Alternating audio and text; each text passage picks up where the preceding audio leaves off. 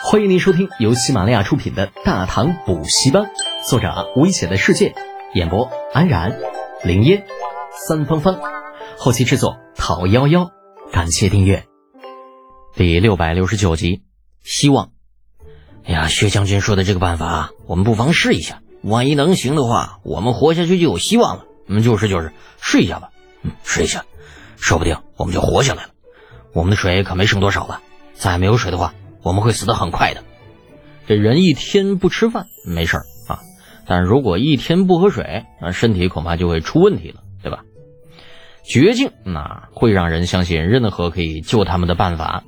所以，当薛仁贵说出啊如何可以弄出可以吃的水的时候，一众将领都是满心同意的。大家这样同意之后，那就开始按薛仁贵说的办法做。他们先用了一口大锅，然后弄来了一些水进来。然后就在大锅上啊放了一些碗，这些碗都是漂浮在水面上的啊。当然了，他们还用了一些东西将这些碗固定着，尽量不让它们沉下去啊。然后他们就盖上锅盖进行蒸馏。那这个地方虽然没有这个淡水和食物，但是可以烧柴的柴火却是随处可见的，所以是要烧火还蛮容易的。他们就这样烧着，哎，锅里的海水是越来越少，这些海水就变成了蒸汽。后来又慢慢的变成了水，这些个水有一部分就落到了碗里来。打开锅盖之后，锅盖里也会有很多的水珠，把这些水珠也都滴入到了碗里。等碗里的水满了之后，拿出来尝一口，哎，跟他们平时喝的淡水几乎没有什么区别。这众人弄出第一碗水的时候，就兴奋的有些停不下来了。水，我们弄到水了，不可思议，太不可思议了！我们终于有水了，不用渴了。哇，太好了！有水，我们就有办法得救了。众人兴奋地喊着，薛仁贵也是满意的点了点头。第二天的时候啊，派出去巡逻更远地方的人回来了，只是这些人回来之后带回来的消息跟之前那批人也是一样的，他们也没有找到什么食物。想来倭兵既然决意要唐军困死在这里，那他们肯定是不会在这里留下任何的食物的。岛上没有食物，众人相互张望。就算他们有办法弄到水，可是光喝水也不太可能帮他们支撑几天的。薛将军呐，这现在这情况怎么办呢？可，是啊，没有食物，我们都会被饿死的。今天我们的口粮都减半了。我们这些个打仗的本来分量就大，现如今出现这种情况，于我们而言就更加的不妙了。众人七嘴八舌的说着，薛仁贵却是一言不发。许久之后，他才终于开口道。这是一个小岛，四周全是海水，偶尔会有一些水鸟从天上飞过，但数量肯定不会太多。我们想要吃掉它们，恐怕不是太容易的。那我们寻找食物的途径，就只能从水里来了。听到说要从水里找食物，大家不由得苦笑。哎呀，将军呐，如果这四周的海水是平静的，那我们现在哪会有这些烦恼啊？这水里的鱼，咱们哪不能弄起来呀？可如今这四周风浪很大。我们靠岸都十分困难，更别说想要弄些食物了。这海里有什么？海里有鱼啊，有乌龟，有螃蟹。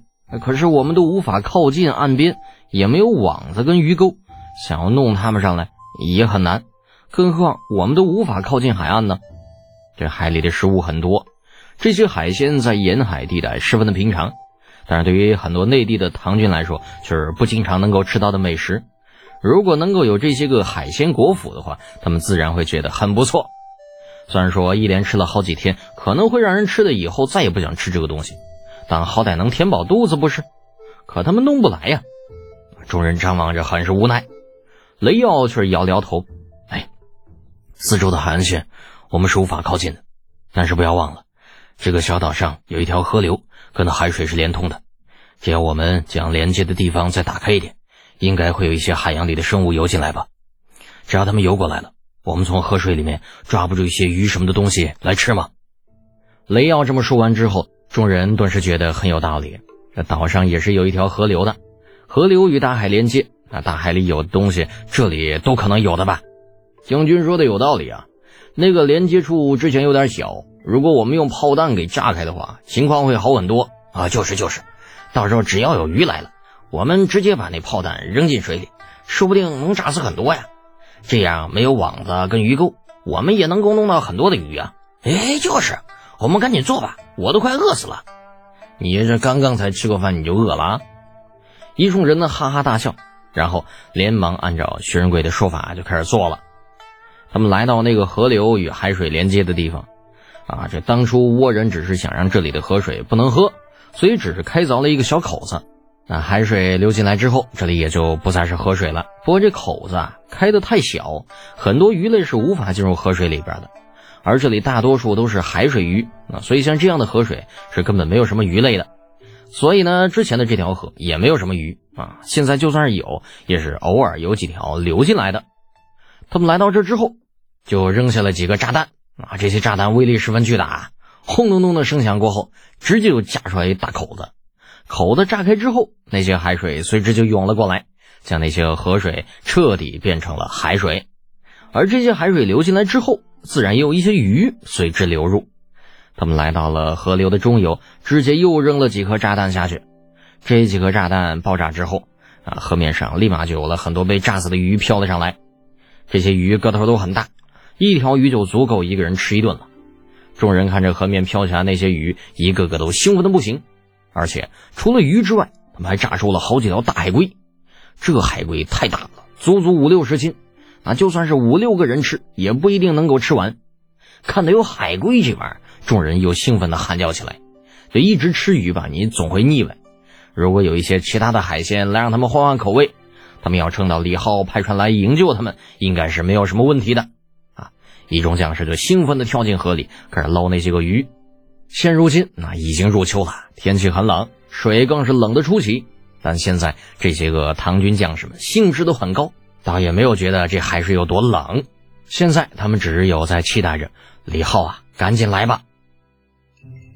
本集播讲完毕，安然感谢您的支持。